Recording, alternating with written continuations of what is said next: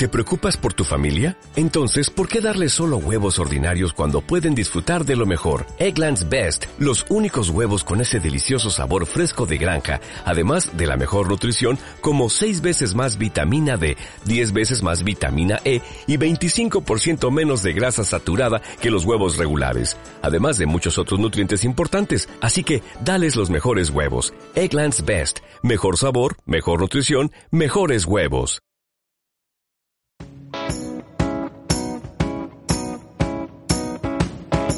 Buenas, buenas, ¿cómo andan todos? Bueno, penúltimo, sí, lo vamos avisando, penúltimo episodio de Círculo Rojo, por lo menos por este año 2020. Hay varios temas que tratar, pero uno de los que quería hablar primero, que también voy a sumar a tanto a Juanma como a Lu, es el tema que nos compete a todos los argentinos, la inflación. A ver, la inflación del mes pasado, del mes de octubre, fue del 3,8% en, en, los, en el último año, o sea, en los últimos 12 meses, acumula 37,2% y si consideramos desde que arrancó este año, desde enero hasta octubre incluido, estamos hablando de una inflación del 27%. A ver, para que nos demos una idea, la inflación que está proyectada para este año en Argentina, vamos a terminar con una inflación cerca del 40%, ¿no? Una inflación anual del 40% para este año 2020. Para que dimensionemos el problema monetario que tiene Argentina, el problema de aumentos de precios que tenemos desde hace muchas décadas. Brasil, inflación de Brasil anual proyectada para 2020, 3,4. 3,4%, nosotros 40%. México, ah, de nuevo, anual, 4%. Uruguay es uno de los países de Latinoamérica que está con inflaciones más altas. 9,5%. Perú, 1,6%, sí, 1,6%. Paraguay, 1,9%. Y por último, Colombia, 2%. Se dan cuenta que acabo de decir que la inflación del mes de octubre fue del 3,8%. O sea, la inflación del mes de octubre fue igual que la de, eh, de países vecinos, países hermanos, que tienen justamente toda esa inflación, pero en un año. El único que nos gana con el tema de la inflación es el peor país de Latinoamérica, o por lo menos el que peor le va, eh, bueno, en todo, que es Venezuela. Está en una hiperinflación, va a terminar este año con un 2.500% de inflación. ¿Qué? ¿Cuál es el problema de la inflación si se lo quiere ver desde un lado un poco más filosófico? Que atenta contra la propiedad privada. ¿Por qué atenta contra la propiedad privada? Porque en definitiva uno labura genera su sueldo, cobra pesos, vivimos en Argentina, cobramos pesos, salvo algunos trabajos que cobraron dólares, pero la mayoría cobramos pesos, y después hay una enorme pérdida del poder adquisitivo del peso. Es decir, que por el despilfarro que se hace en un montón de gastos innecesarios y de que los políticos siempre gastan más de lo que le ingresa y tienen que cubrir ese exceso de gasto con emisión monetaria, se termina perjudicando nuestra moneda, se termina perjudicando eh, nuestro salario, lo, lo que nosotros cobramos, es decir, que están atentando directamente contra nuestra propiedad. ¿Por qué? Porque es nuestro sueldo, es el fruto de nuestro trabajo. Así que bueno, nada, brevemente quería hablar un poquito del tema de la inflación, pero ya ahora sí me quiero meter tanto con Lu como con Juanma, eh, son los dos de siempre que están acá en este podcast, para hablar de tema de seguridad. Chicos, ¿cómo andan? Cuéntenme un poquito de, de toda esta cuestión. ¿Cómo andas, Nacho? ¿Todo bien? Todo bien, todo bien. Bueno, me gustaría arrancar con el informe presentado por el CISE, que es el Centro de Investigaciones Sociales y Económicas de Fundación Libertad, que se llama Seguridad en Números. Y pone, justamente como dice el título, en números diferentes indicadores acerca de la seguridad en, en Argentina durante el año 2019. ¿Es un informe a nivel nacional o provincial? Es así, es un informe a nivel nacional que compara diferentes provincias. Ah, bien, perfecto. La cantidad de asesinatos que hubo en 2019 en la Argentina fueron de 2.291, con un promedio de 5.1 eh, asesinatos cada 100.000 habitantes. Nuestra provincia, Santa Fe, recordamos que nosotros estamos en Rosario grabando este podcast, eh, tiene récord de asesinatos. Somos la provincia con mayor asesinatos por, por 10.000 habitantes del país, con una tasa de 9,7 asesinatos por 100.000 Epa, habitantes. Casi el doble. Exacto, muchísimo, es muy por arriba del promedio. Lo interesante también para analizar es que provincia de Buenos Aires, por ejemplo, está en 5.2 Sí. cada 100.000 habitantes, mientras que Cava tiene 3.3 cada 100.000 y Córdoba también 3.3. La menor es Jujuy, con una tasa... 3.3 tiene Córdoba. Cava y Córdoba, ambos. Y Córdoba tiene 3.3 y nosotros tenemos, 9.7 o asesinatos. sea, cada triplicamos Córdoba. 100.000. Exacto, triplicamos Qué Córdoba, loco, ¿no? Cava. Porque encima siempre, bueno, se compara mucho, ¿no? La provincia de Santa Fe con Córdoba. Además, otra cosa interesante que, que muestra el, el- el informe este es que en Santa Fe se destina eh, 11 puntos de lo que sería el presupuesto a seguridad, siendo la partida con la tercer mayor participación en el gasto provincial. O sea, la cantidad de plata que se destina es alrededor de 37 mil millones de pesos y los índices no nos dan. Hay una y esto lógicamente muestra la ineficiencia del gasto público porque se destina muchísima plata, es la tercera partida con mayor importancia dentro del presupuesto provincial, pero los datos marcan que, que la inseguridad en Sí, Rosario los es resultados, sí, los resultados no están, justamente no están apareciendo, a pesar de que sea una partida la que se destina buena parte de, de lo que ingresa. Ahora, eh, la otra partida, ¿cuáles son? Salud, me imagino que debe ser la principal. Es, es- es su- supera salud. Supera, supera salud, seguridad supera salud. Sí, Nacho, así es. Seguridad supera salud. Mira, te cuento. Eh, el gasto en seguridad se ubica por arriba del gasto en salud y por arriba del gasto en poder judicial. Y es solamente es superado por el gasto en educación y las obligaciones del tesoro. Apa, bueno, O sea que, que el gasto es eh, muy ineficiente, muy ineficiente. Y además déjame también mencionarte otra cosa a términos nacionales.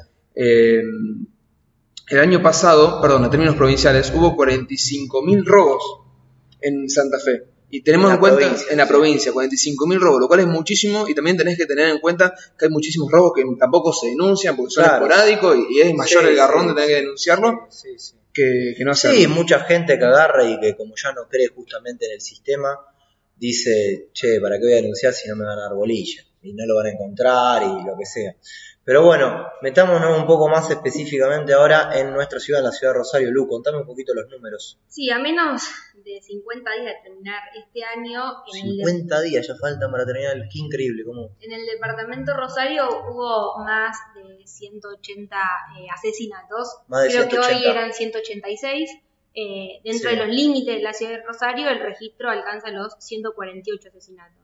148 asesinatos en. En Rosario, en la en ciudad de Rosario. Rosario. Mirá. y la franja de 20 a 24 años es eh, la más eh, afectada y el 70% de todos estos asesinatos se relacionan con el tema droga, que bueno, es un tema que a Sí, esta ciudad es sí, muy- que Rosario, de ahora después vamos a hablar justamente con, con Gabriel Chumpitaz, que es diputado provincial de Juntos por el Cambio y que es un- una persona que, que- que, bueno, que está muy atenta con los temas, que, que sabe bien de los temas que tienen que ver con la seguridad y demás. Pero seguime contando. Eh, bueno, excepto en los meses de abril y mayo, que como sabemos, bueno, estuvimos en esa cuarentena un poco Sí, súper estricta. Exactamente, Sí. que en teoría bajaron el tema de homicidios, el resto de los meses tiene entre 15 y 30 homicidios por, por mes, que bueno, que Es para una la ciudad locura. Rosario es un número... Están sí. matando, o sea, estamos hablando, si vos hablas de que te matan más o menos, depende del mes, pero a veces hay 15, a veces hay 30, es decir, todos los días o te matan a uno o te matan a medio, pero bueno, digo, para, Exactamente. hablando en números. ¿no? Eh, en general, eh, las víctimas son varones,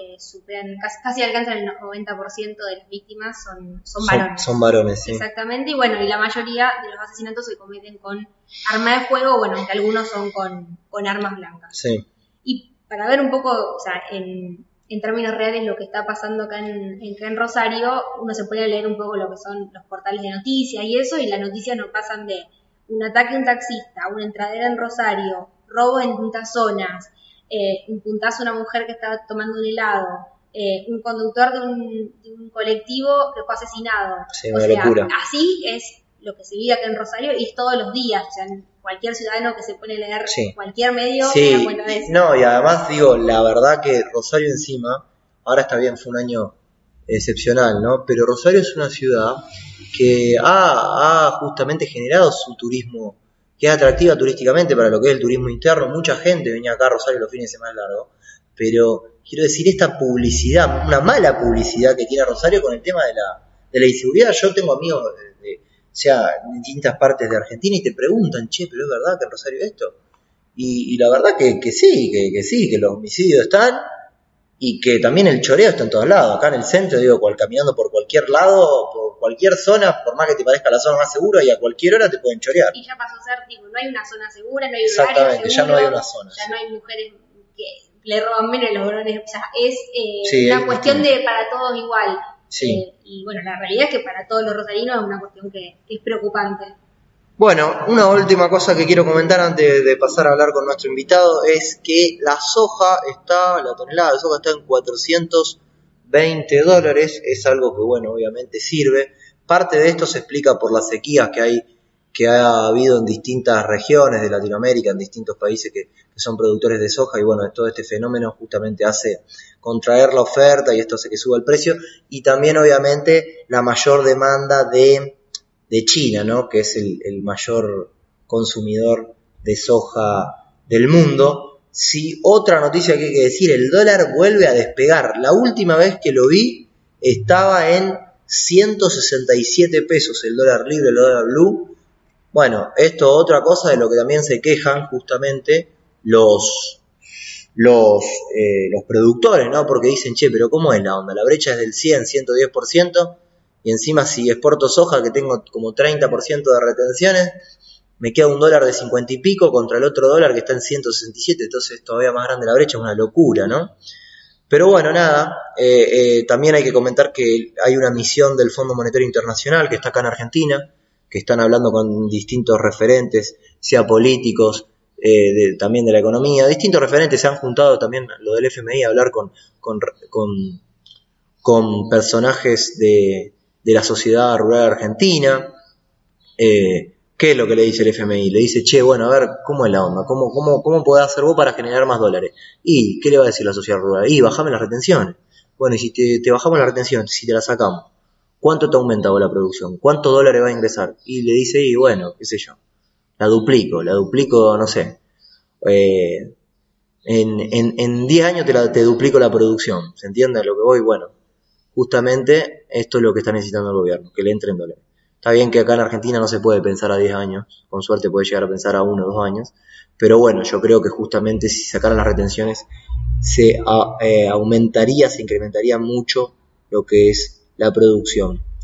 Teniendo en cuenta que se estamos viviendo una etapa, como dije antes, de sequía y eso complica las cosas, pero bueno, seguramente eh, sin retenciones la cosa sería otra. Ahora sí, vamos a hablar con nuestro invitado especial, Gabriel Chumpitaz, que es diputado provincial de, de Santa Fe, de Juntos por el Cambio. Gabriel, muchas gracias por atendernos. Bueno, muchas gracias por la comunicación. Gabriel, lo primero que te quiero consultar es justamente este, este, este podcast, estamos tratando todos los temas que tienen que ver con, con la seguridad y demás. Quiero preguntarte ah, cómo ves, cómo venís viendo a, a- a Rosario, nuestra ciudad, la ciudad de Rosario, y también a la provincia de Santa Fe, eh, con respecto a, a los resultados que estamos teniendo en materia de inseguridad, que lamentablemente eh, vienen siendo bastante malos. Sí, coincido plenamente. Los resultados en materia de seguridad, tanto en la provincia de Santa Fe como en la ciudad de Rosario, eh, son muy malos. Desde un punto de vista filosófico podemos eh, segmentar la seguridad en una seguridad objetiva, que es la que se mide por estadísticas, números, justamente mediciones. Eso es una seguridad objetiva. Estos son eh, mediciones taxativas y lamentablemente en la provincia de Santa Fe y en la ciudad de Rosario esto es pésimo. Los números así lo dicen y no solo de los delitos como homicidios dolosos, que generalmente son los que se publicitan. Estaba, Tomamos cualquier... Perdón, perdón eh, Gaby, eh, estaba viendo justamente que vos sabés que el, el número promedio que tienen eh, las provincias eh, de, de- de muertes por cada 100.000 habitantes es, en, en promedio en Argentina, ¿no? Es 5,1 y en Santa Fe es 9,7, es casi el doble. Este es un informe que ha hecho justamente la Fundación Libertad. Sí, en este momento el doble y en alguna oportunidad llegó a picos de cuadruplicar la media nacional, la tasa de homicidios en la ciudad de Rosario. Y te decía que la seguridad objetiva en la provincia de Santa Fe, en la ciudad de Rosario, es pésima por las mediciones, por estos números, no solo de homicidio doloso, sino de cualquier tipo de delito. Sí. Entradera, salidera, arrebato, eh, robo, hurto, cualquier tipo de delito este, es una medición totalmente negativa. Pero desde el punto de vista subjetivo o de la seguridad subjetiva también es pésimo. La seguridad subjetiva es la que está brindada a través de la percepción de la ciudadanía, que piensa, que siente, que opina la ciudadanía. Y en ese sentido no se encuentra ningún santafesino que se sienta seguro al caminar por la calle. A esto le tenemos que sumar un tercer segmento que es la comunicación en materia de seguridad, que también es pésima, si no nos tenemos que remitir a los últimas o a las últimas salidas del ministro de Seguridad en la provincia de Santa Fe. Sí, ahí. Nos vamos a dar, sí, exacto, nos vamos a dar cuenta que la comunicación del Ministerio de Seguridad es pésima y se suma a estas catástrofes que son la seguridad objetiva y la seguridad subjetiva. Ok, está, está clarísimo lo que, lo que comentás. Y te quiero preguntar, eh, siempre es un tema que hemos hablado, me gustaría que, que comentes un poco la situación en la que se encuentra Rosario con el tema de lo que es el, narcotráfico. Bueno, el, Rosario se encuentra en una situación muy compleja, ha superado hace varios años eh, los tres estadios del narcotráfico que siempre menciono, son la filtración, penetración y copamiento. Rosario está totalmente copada por el narcotráfico. En la antesala de una cartelización, el paso anterior a una cartelización es el copamiento. Cuando una ciudad está copada cuando suceden los hechos violentos que suceden en Rosario, cuando se disputan los territorios, cuando se pelean los puntos de venta, cuando se pelean por los búnkeres, cuando se pelean por el dominio justamente territorial. En ese sentido, nosotros hemos elevado muchas propuestas. Una es para pacificar la situación compleja que tiene el territorio rosarino y la implementación de escuadrones de fuerzas especiales urbanas. Al mismo tiempo proponemos reformas judiciales que tienen que ver con la seguridad puntualmente me refiero a la reforma eh, del Código Procesal Penal para terminar con la famosa puerta giratoria. En ese sentido, nosotros queremos limitar las prisiones preventivas, las excepciones a la prisión preventiva. El narcotráfico en Rosario ha superado estos tres estadios, ha copado el territorio y hoy los enfrentamientos de bandas, que son pequeñas bandas eh, narcocriminales, eh, ponen en, vilo a, a, toda la ciudad. Sí, encima justamente la mayor parte de todos los homicidios que, hemos tenido acá en la ciudad de Rosario han sido eh, muchos de ellos provocados por estas bandas y que, se matan entre ellos también, ¿no? Sí, coincido plenamente, pero también hay, hay distintas, distintas cuestiones que hacen que Rosario se encuentre en este estadio. Una, la situación geoestratégica que tiene la ciudad de Rosario salida, el segundo consumidor de cocaína, estamos mencionando solo eh, la cocaína en 1.800 sustancias que se pueden llegar a traficar en el continente latinoamericano. Si nosotros tomamos el mapa de, la droga, puntualmente de la cocaína en América, en, América Latina, los países productores son Bolivia, Colombia y Perú. Por el Pacífico ingresan a México, por eso el copamiento de México y la cartelización para ingresar a los Estados Unidos vía tierra. Y el segundo consumidor, que es el continente europeo, baja en vía aérea o terrestre a través justamente de la ciudad de Rosario. A partir de allí salen en busca al norte de África este, y se comercializa en el segundo consumidor que es el continente europeo. Ese es más o menos, a grosso modo, el mapa de la ruta de la, cocaína. Menciono solo la cocaína, pero también hay otros tipos de, de drogas. Hay drogas sintéticas que vienen desde el oeste, bueno, viene también la marihuana desde el norte, Paraguay, Ruta 34, Ruta 33, y todo esto llega a la ciudad de Rosario. Rosario es un centro logístico, un centro de distribución. ¿Y por qué el copamiento de la ciudad? Porque todas las acciones que se realizan alrededor de este tráfico de drogas se pagan con mercancía, lo que sea aviones, pilotos, soldaditos, armamento, chalecos, eh, logística, todo eso se paga con mercancía, por eso la disputa territorial. Gaby, te voy a dejar ahora con Juan Marredolfi que te quiere hacer una, una, pregunta. Hola Gaby, ¿cómo andás? Bueno, ¿Cómo estás, Juanma? Muchos saludos. bien. Bueno, muy, muy interesante la cifra que estás contando, lo, que estás diciendo de cómo eh, se maneja el narcotráfico. Pero me gustaría preguntarte con respecto a la policía. ¿Crees que se encuentra bien, bien entrenada, con sueldos bien pagos, eh, que se encuentra capacitada para combatir la ola de narcotráfico y la ola de violencia que estamos viviendo en Rosario? ¿O crees que son necesarias implementar ciertos tipos de reformas para, para mejorar eh, la calidad, sería del policía honesto, y para terminar con la corrupción que existe dentro de la fuerza. Sí, más que una reforma policial, primero se necesita un pacto social, un pacto político, un pacto social de coexistencia, digo yo. entre muchísimas fuerzas políticas o todas las fuerzas políticas y los actores sociales, llámese instituciones, ONG, eh, cámaras empresarias, sindicatos y demás actores vivos de la ciudad, para llegar a un pacto donde se firmen lineamientos o políticas estratégicas en materia de seguridad. A partir de allí, una política estratégica tiene que ser la profesionalización de la policía. Hoy la policía no se encuentra para nada profesionalizada, tiene sueldos realmente precarizados y por sobre todas las cosas no tiene la autoestima que necesita para enfrentar los niveles de violencia que hoy están enfrentando. Lamentablemente la mayoría de los policías en la provincia de Santa Fe ingresan a la institución para buscar un trabajo, para buscar un salario, para buscar una jubilación. La verdad que no es una vocación. Hay cerca de 23.000 policías en la provincia de Santa Fe y la gran mayoría este, no está conforme con la tarea que realiza o con la paga que tiene o con la forma de trabajar que tiene. Por eso, no solo hay que hacer una reforma política, sino también reforma policial muy profunda, que no tiene absolutamente nada que ver nuestra propuesta con la propuesta que lleva adelante el gobierno provincial, que es la de dividir la policía en cuatro eh, policías. Eh, me parece que eso es un error. Yo soy del concepto de una policía militarizada al estilo Carabinero de Chile, que es una de las instituciones más prestigiosas de Latinoamérica. Ese sistema policial es el que podría funcionar en la provincia de Santa Fe, puntualmente en la República Argentina.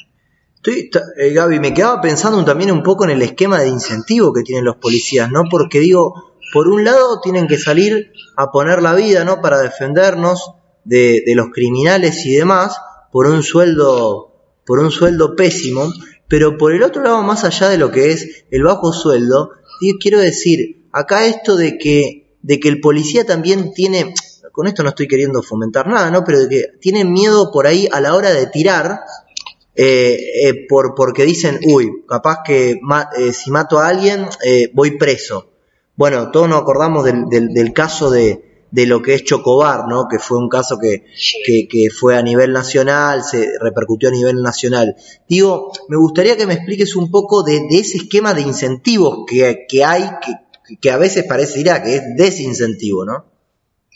Bueno, el primer incentivo que tiene que tener la policía es eh, ingresar a una institución que tenga una doctrina, una doctrina que eh, respete, que valga el uniforme y que ellos se sientan felices y contentos de, y orgullosos de llevar ese uniforme. A partir de allí, a partir de una doctrina, es que aparecen las tres, los tres cimientos básicos para poder llevar adelante una conducción policial. El primero es el salario, el segundo la capacitación y el tercero es la logística. El salario bien lo mencionaba, yo soy de la idea de que no deberían existir los servicios adicionales, pero para que no existan los servicios adicionales, que es una tercerización del servicio estatal de policía, eh, hay que pagarle un buen salario. Esto sucedió en oportunidad cuando Mauricio Macri eh, creó la Policía Metropolitana. Tenían un sueldo superior a la sumatoria del salario básico del policía más los servicios adicionales. En segundo lugar, la capacitación las agencias policiales más importantes o mejores del mundo eh, capacitan el 65% al 70% de su personal en cuestiones investigativas y el resto en cuestiones de seguridad propiamente dicha o en cuestiones preventivas. Aquí lamentablemente no sucede esto. De los 23.000 hombres en la provincia de Santa Fe probablemente no lleguemos a 1.000 que se encuentran capacitados en cuestiones investigativas. Y ah, finalmente, lo que tiene que ver con, logística, eh, allí estamos hablando de tecnología aplicada para temas de investigación, estamos hablando de armamento, estamos hablando de todo tipo de móviles, eh, vehículos y logística para poder llevar adelante la tarea como corresponde. En esos tres segmentos basados en una doctrina verdadera policial es que se puede generar una institución profesional. Bueno, Gabriel, eh, muy claro todo, todo tu análisis. Eh, espero, espero que, que los gobernantes tomen nota y que si no, justamente sea la oposición la que pueda también, con tipos como vos, empezar a, marcar eh, todas estas cosas y que, y que se lleven adelante, porque si no, la verdad es que como lo decíamos, Rosario, la ciudad de Rosario y también la provincia de Santa Fe están muy complicadas. Pero muchísimas gracias por, por estos minutos que te tomaste para conversar con nosotros. Bueno, muchas gracias y felicitarlos por, por la tarea que llevan adelante. Les dejo un fuerte abrazo.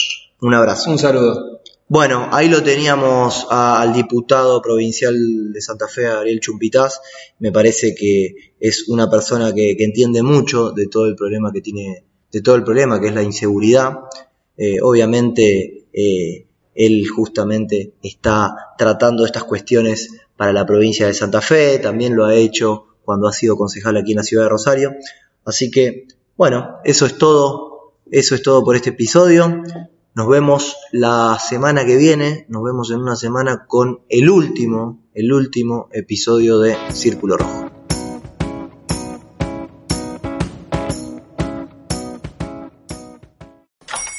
Hola, buenos días, mi pana. Buenos días, bienvenido a Sherwin Williams. ¡Ey! ¿Qué onda, compadre?